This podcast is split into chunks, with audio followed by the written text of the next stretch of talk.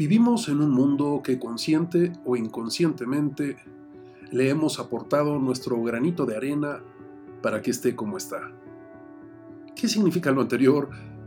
Escucho constantemente a muchas personas a mi alrededor que opinan, se quejan y se la pasan hablando de lo mal que está todo.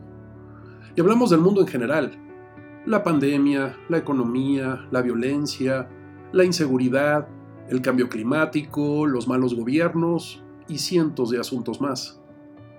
En plena segunda década del siglo XXI, con todos los avances tecnológicos y grandes logros de la humanidad, tal parece que nuestros orígenes antropológicos como subespecie nos llevan una y otra vez a seguirnos comportando como salvajes e incivilizados. En los últimos 20 años me he dedicado no solo a un profundo trabajo de introspección y reflexión personal, también he tenido la maravillosa oportunidad de acompañar a cientos de personas en sus procesos de análisis, descubrimiento y despertar a una vida que los haga volver a encontrarle sentido a su existencia. Vinimos a este mundo a vivir, no a sobrevivir. Vinimos a ser felices. Eso significa disfrutar el camino y no pensar que nos daremos permiso de serlo solo si logramos todo lo que queremos. La felicidad no es la meta, es aprender a disfrutar el camino y cuando lleguemos, también la meta. Requerimos desarticular cientos de ideas que nos llevan a creer que todo tiene que ser difícil, que si todo fuera fácil, cualquiera pudiera hacerlo, y en realidad todo es fácil si realmente quieres hacerlo. Eso significa tener la intención, el propósito y la voluntad, sabiendo que en muchas ocasiones requiere de esfuerzo y constancia y no desgaste y esperar milagros.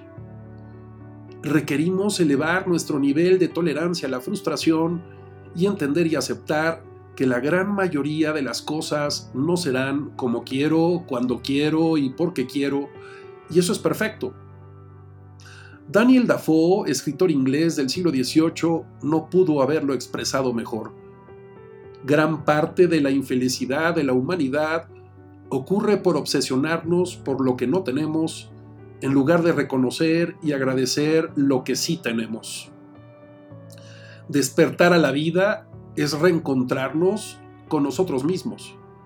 Entender que a pesar de los sinsabores y dificultades que se nos presentan día a día, hay muchas razones por las cuales seguir viviendo en lugar de desfallecer y pensar que estamos atrapados y que no hay nada más que podamos hacer al respecto.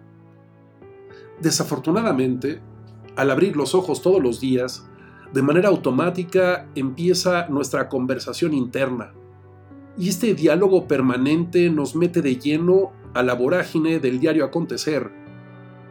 Nos aceleramos, nos enganchamos, nos preocupamos.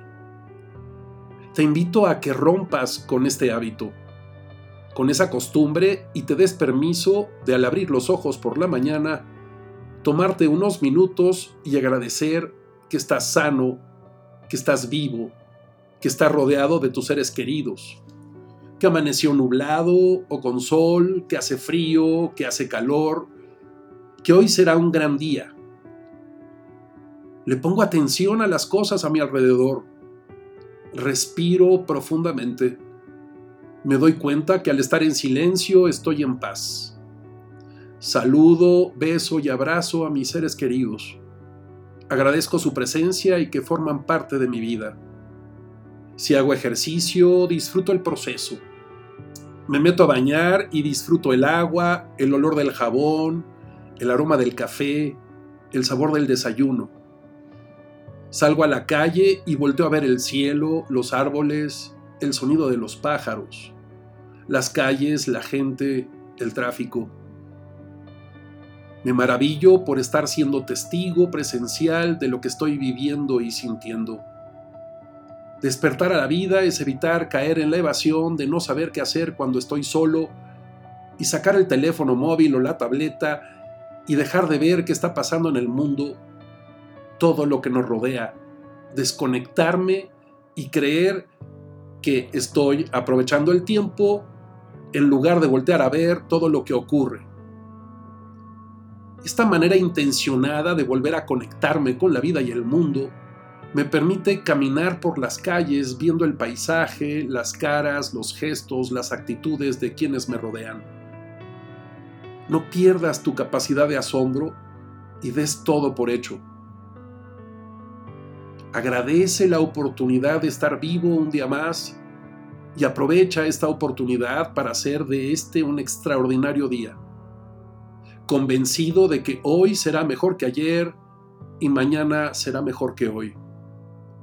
Sentirme vivo es volver a conectarme no solo con lo que ocurre allá afuera, también es darme cuenta de lo que ocurre aquí adentro como respuesta de lo que pasa a mi alrededor. Espero esto te lleve a la reflexión.